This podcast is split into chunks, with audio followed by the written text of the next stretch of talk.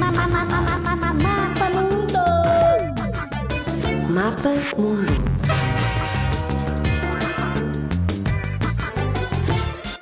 Mama, mama.